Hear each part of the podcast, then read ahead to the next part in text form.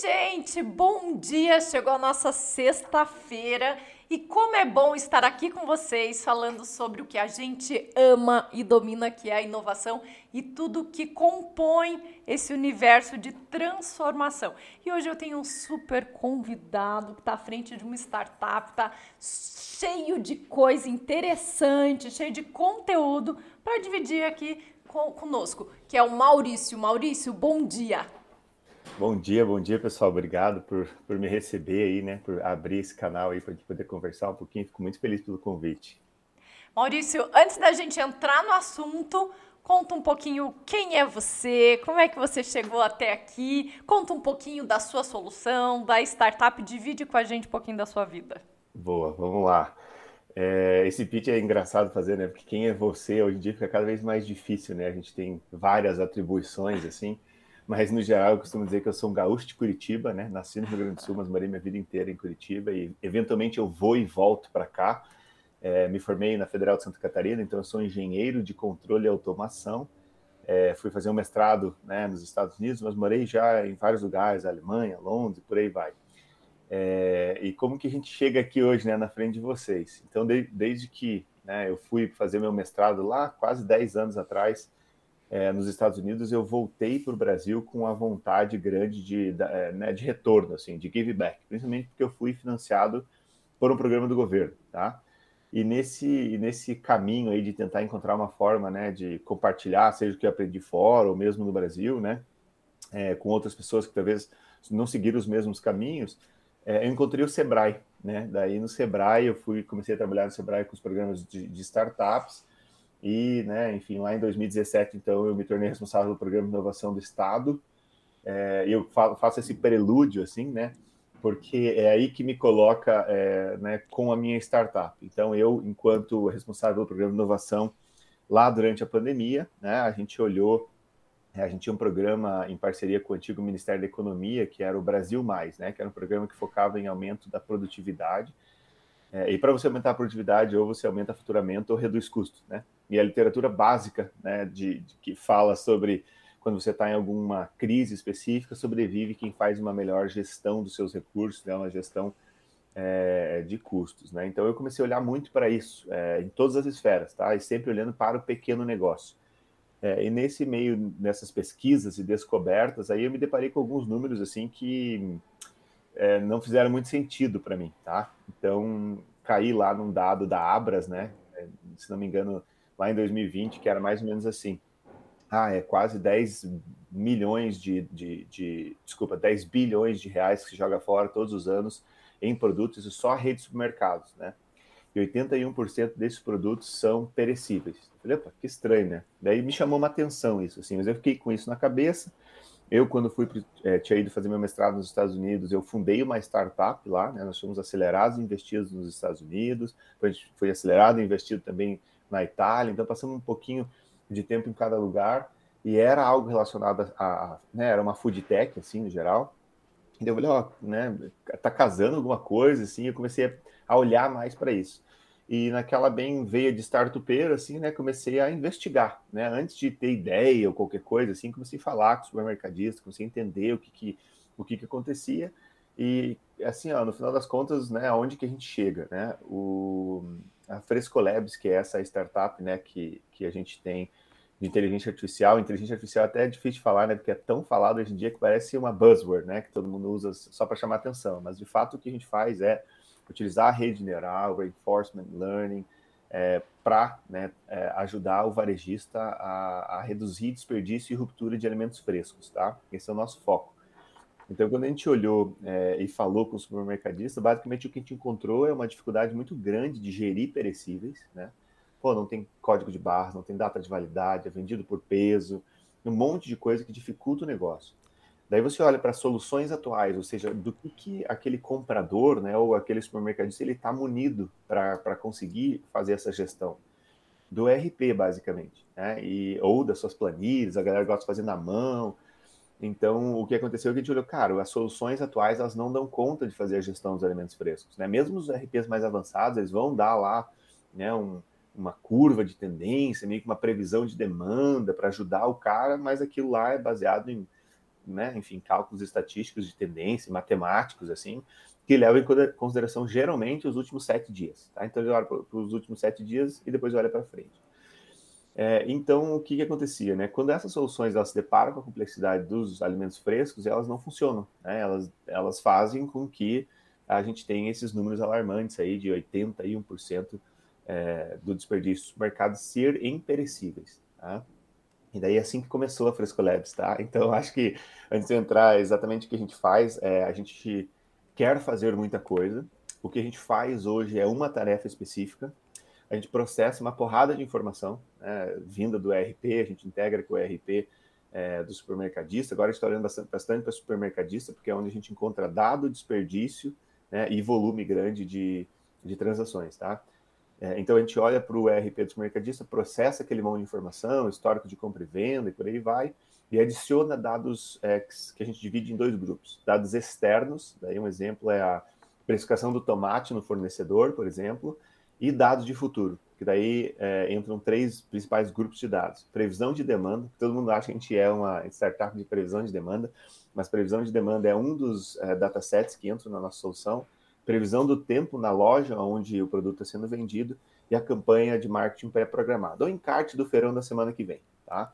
Então a gente processa toda essa informação, adiciona isso aí, algumas regras de negócio, dependendo de cada né, é, operação, é, e a inteligência artificial, as nossas redes neurais, ela, elas aprendem com o histórico daquele, daquele, daquele supermercado. Segura um pouquinho a parte da inteligência artificial. Tá. Antes, Responde para mim por que o varejo. Quando vocês criaram né, a Fresco Labs, como vocês decidiram o segmento? Varejo. Vamos atuar no varejo, porque o varejo ele é desafiador. Né? É, nem fale. Assim, ó, a gente é, entrou no varejo basicamente por causa de dados e informações, tá? É, se a gente for olhar para o Sebrae, eu, eu olhava muito para o pequeno negócio, tá? Quando a gente começou, a gente queria resolver pequeno negócio. Hoje a gente está tirando, né, para assim, médio e grande, é, até se eu falar pequeno, re, pequena rede varejista do mercado, você está falando uma empresa grande, né, ou média para cima, assim, é, que é um faturamento alto e tal, comparado aos pequenos negócios do Brasil. Então, quando a gente olhou para isso, é, o nosso modelo ele foi se ajustando para a necessidade do que a gente foi criando, assim, tá? Então, a gente começou a notar que a gente precisa de dado estruturado, né?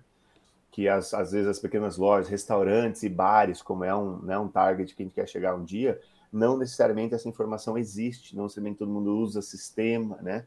Então a gente falou, cara, como que a gente facilita para a gente essa entrada desse desenvolvimento desse produto, porque a gente não tinha nada, tá? A gente tinha uma ideia, assim, tive que construir o time e tudo mais.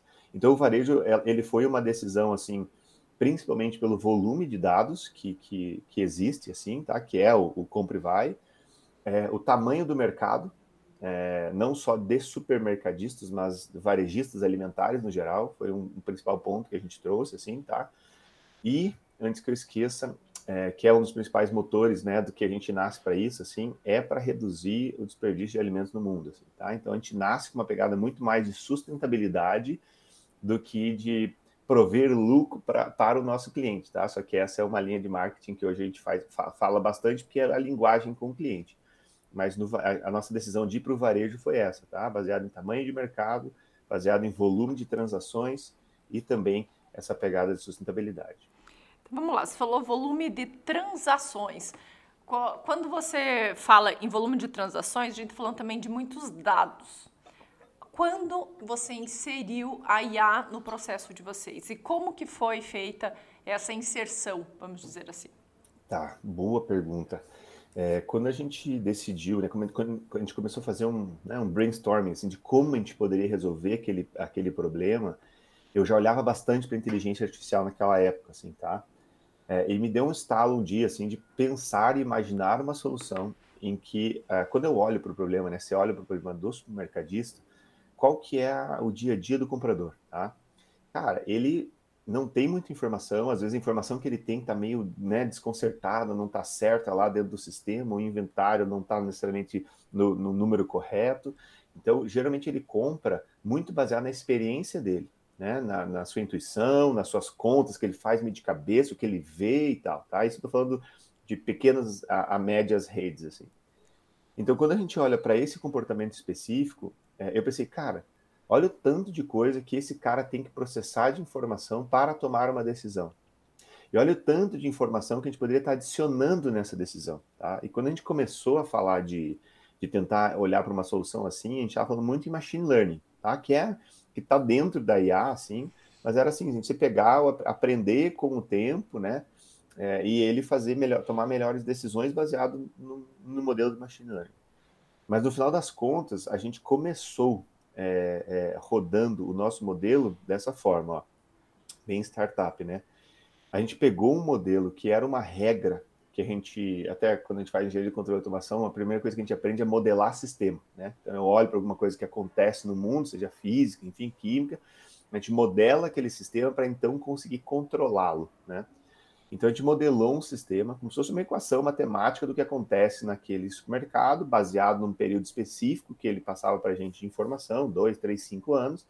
E a partir desse modelo a gente falou: será que criar um modelo estático de cálculo funcionaria melhor do que o que ele tem hoje? E começamos assim, tá? Depois a gente adicionou a questão do machine learning, que é falar assim: ah, legal, agora tem uma retroalimentação aqui em que eu faço, né, eu, eu faço uma ação, eu sugiro uma compra ele faz a compra, eu vejo se tem uma diferença, eu aprendo com isso né, e, e vou indo assim. É, e daí a gente conseguiu validar é, o que, basicamente? Que ao longo de um grande período de tempo, as sugestões de compra que a gente oferece, elas não vão ser muito diferentes da que o, do que o comprador faz. Mas no final da conta faz uma diferença gigantesca. Tá? É, e daí que a gente falou, cara, ó, eu acho que está validado, é, né, que há uma, uma melhora significativa né, em você utilizar modelos que consideram mais, maiores períodos de dados, então vamos aprimorar agora. Então, de lá para cá, agora a gente tem, assim, ó, né, não só o algoritmo principal nosso, que é o motor do, do sugestão de compras, mas a gente tem vários algoritmos que são baseados em inteligência artificial, que controlam várias outras coisas. Né? Então, geralmente um problema, inventário. Ah, mas o nosso inventário às vezes não é necessariamente isso, tá? às vezes está errado, a entrada enfim, né, tem um monte de problema com o inventário. A gente tem um algoritmo, inteligência artificial, para é, é, estoque virtual, tá? A gente foi criando várias coisas e profissionalizando isso. Então foi assim que entrou, assim, sabe? Foi devagar, foi meio com ideias, assim, mas claro que não é uma coisa, né? É, a galera fala bastante sobre IA hoje, assim, e, e é, esse monte de soluções que tem para o público final, né? A nossa solução de IA ela é para um, é, uma atividade específica, né? É, então foi desenvolvida por nós, é proprietário, tive que montar um time, né, que a galera manje disso, então tem lá um cara que é PhD em inteligência artificial, outro tem mestrado em machine learning e deep learning e tal. Então, né, parece fácil, mas não é tanto. Não, só porque o que, que eu percebo, as startups, isso você pode me corrigir, porque você está dentro aí do Sebrae também e vive nesse universo das startups, é, diz agora, agora tá meio que na moda, né? A IA, ah, sou startup, eu tenho que inserir IA dentro da minha operação, dentro da minha solução. Só que aí tem um delay, né? As pessoas não sabem nem qual plataforma, nem qual solução, nem como inserir. É, com, conta pra gente um pouquinho quais são os pontos que precisam ser analisados antes de uma startup querer inserir uma inteligência artificial na sua solução. Muito bom, Kawana. Acho que a, a, pergunta básica, assim, e a diferença né, de utilização de IA, ela nasce assim, por exemplo, a Fresco Labs, ela é uma empresa em que ela tem IA como core da sua solução, né? É, e daí quando a gente olha muitas pesquisas que falam, por exemplo, tinha até uma pesquisa que eu, que eu, eu li alguns anos atrás, que fala ah, até 2020, 85%, das, 85 das empresas vão estar utilizando algum tipo de IA. E daí tem essas empresas que utilizam IA para processos, né, para gerir não sei o que, para fazer folha de pagamento, sabe?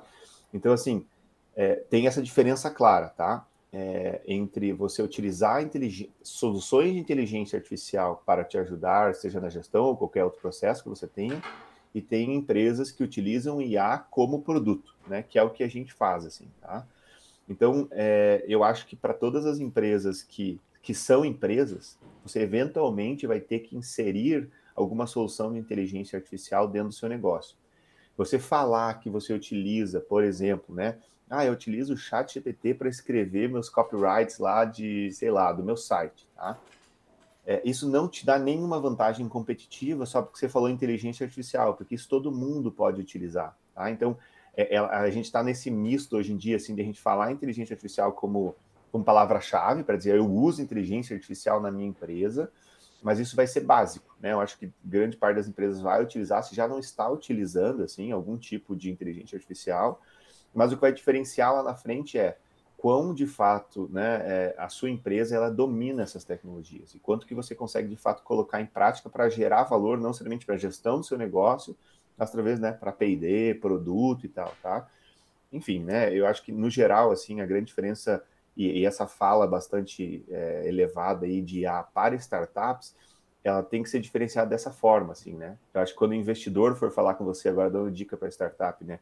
E você fala, oh, eu, tenho, eu uso, eu utilizo IA para isso, para aquilo, não sei o quê, mas se ela fizer parte, né? Se a IA estiver te servindo é, para você né, rodar o seu negócio, ele não vai ser diferencial, tá? Mas se você estiver oferecendo, pode ser com IA de terceiro, tá?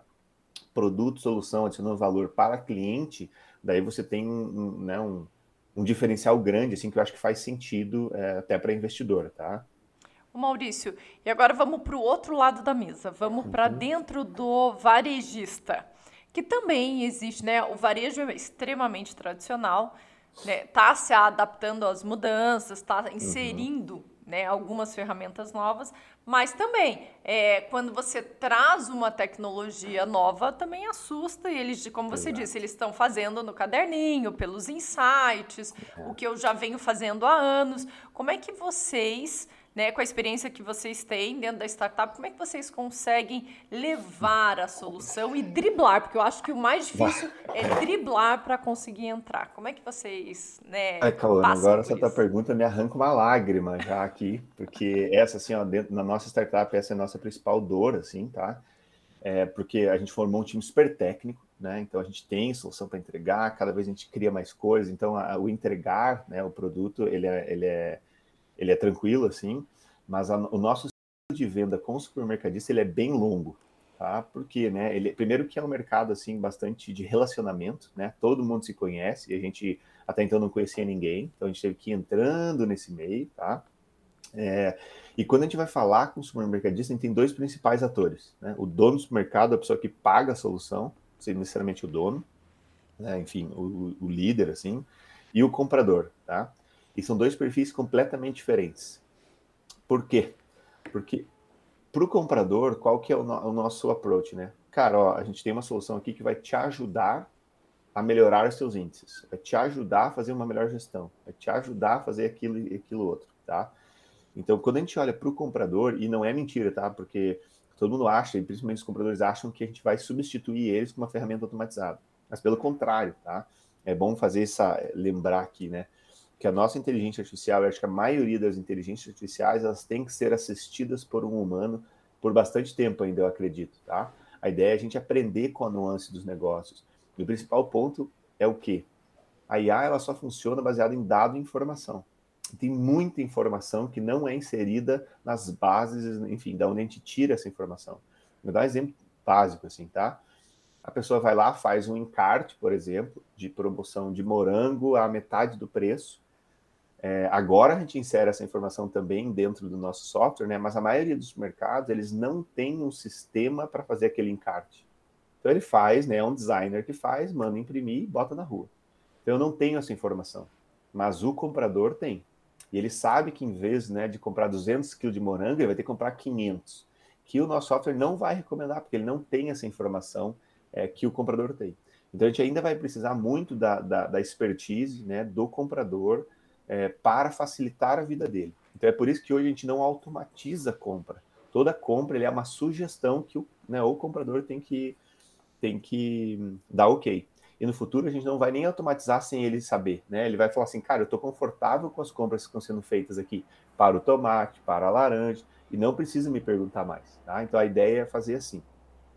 Do outro lado, a gente tem o, o, o comprador, né? O, o, vamos supor, né? O dono do mercado que para esse cara o pitch ele está perfeito, tá? Ele quer que aconteça, é, porque gera muita redução de desperdício. Ele gera no final das contas, vou dar um exemplo, tá? A gente rodou um piloto com uma rede grande aí de Blumenau, de, né, de Santa Catarina, mas numa loja em Blumenau. E os nossos resultados foram assim: 57% redução de desperdício, 64% de redução de ruptura, que no final das contas, lá, o lucro, né, não é nem o faturamento, ele era um aumento de 2,1 vezes no lucro. Tá? Então, ah, faturou 100 mil, 210 mil é o que ele é, teria faturado né, ao utilizar a nossa solução e acatar todas as sugestões de compra. Então, para esse cara é muito fácil a venda. De onde que onde que está o nosso gap, tá? É, geralmente o supermercado não é tecnológico, né? É, raros os que são assim extremamente tecnológicos, que tem bastante gente que né, tá, tem essa vivência. Então, do dia que a gente senta e fala, beleza, bora rodar, até o dia que a gente consegue rodar de fato, é, ele tem integração, ele tem liberação de acesso, ele tem um monte de pormenores, assim, que na relação com o supermercadista demora muito. Por quê?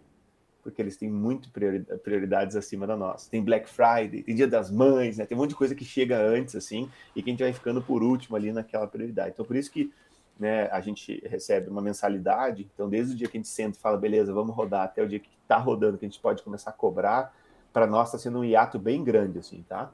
Mas principalmente porque a gente é o, a última prioridade do varejista é, é, dentro do negócio dele. Sabe que você falou duas coisas extremamente importantes, que se o varejista não alimentar com informações, a IA não funciona. Ela não tem como trabalhar se ela não tiver os dados.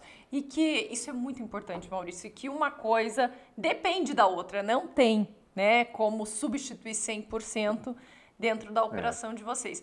É, por que eu acho isso extremamente importante? Porque as pessoas confundem, né? Eu serei substituído pela máquina. Então, eu não vou deixar você entrar, não vou contratar a solução, porque você vai fazer várias pessoas serem né, mandadas embora. E isso também é um milindre aí que está acontecendo na sociedade, justamente por não conhecerem inteligência artificial, não saber quais são as funções, não saber o que cada uma, para que cada uma serve, né, em qual área ela vai ser útil. É, como é que você está vendo essa, vamos dizer assim, essa confusão de substituição da máquina pelo ser humano? É, é interessante, assim, ó, esse, esse, panorama, acho que todo mundo me pergunta assim também, porque né, eu trabalho no Sebrae, a gente lança lá o guia de tendências, e o que, que eu enxergo para o futuro, assim, tá? Dentro do varejo, eu enxergo que a, a, a, inteligência artificial ainda ela vai trazer muito benefício antes de conseguir substituir alguém. E por que, que eu falo isso?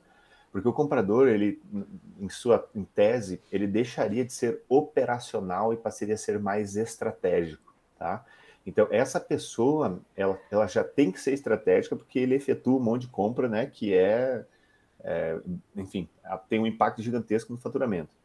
Agora, quando eu trago para essa pessoa mais informação para que se torne mais estratégica e menos operacional, né, é, a gente está falando só nesse ponto específico, é, cara, ganhos assim, né, do, da hora do cara, da saúde do cara, do lucro para o supermercado, da redução de desperdício, do quanto eu tenho que levar embora e jogar fora e me livrar daquele lixo, né, e por aí vai. Então, só aqui tem um universo bem grande de, de espaço, né, principalmente dentro do, do setor supermercadista, de espaço para as pessoas é, se tornarem melhores utilizando inteligência artificial. Quando eu olho para o resto dos negócios, assim, é, qual que é a, a, o que eu enxergo, assim, né?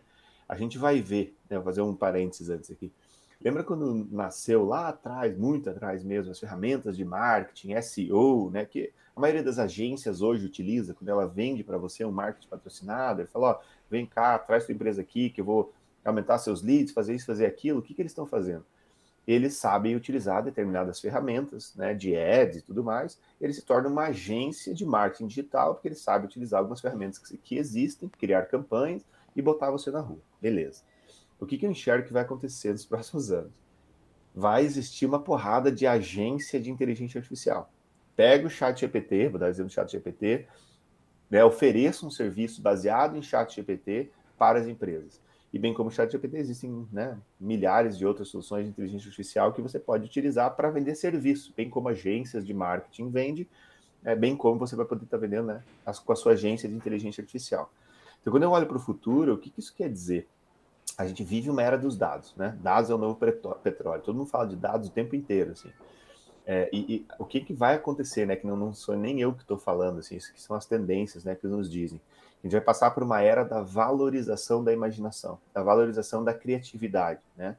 Que a gente vai agora, né, que o Chat GPT escreve os nossos textos para a gente, faz as nossas legendas de Instagram, o Mid Journey faz as fotos para a gente postar, a gente vai sentar na cadeira e vai ficar, ah, agora estou de boa, né, vou me aposentar aqui, vou deixar essas inteligências fazer tudo por mim.